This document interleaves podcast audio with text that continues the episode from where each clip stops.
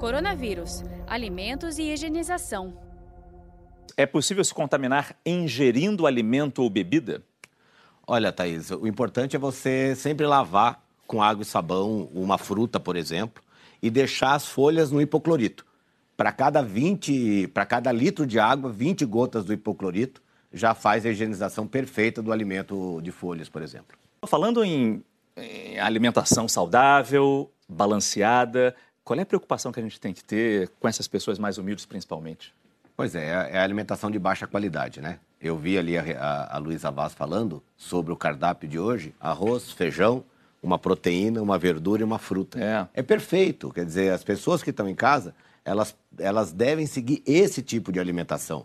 Não seguir uma alimentação com muita gordura, com uma carga pesada de caloria. Arroz, feijão, uma salada, uma proteína, ovo, carne de frango, carne de porco magra, carne vermelha magra. Isso é fundamental para que a gente consiga, nesse período de quarentena, principalmente manter o peso e fazer uma alimentação adequada, por conta da melhora da imunidade. Sem dúvida nenhuma, se alimentar bem e se alimentar com arroz e feijão é fantástico. E essa combinação que o brasileiro tão bem faz é muito importante para manter a saúde e manter o peso. Saiba mais em g1.com.br/barra coronavírus.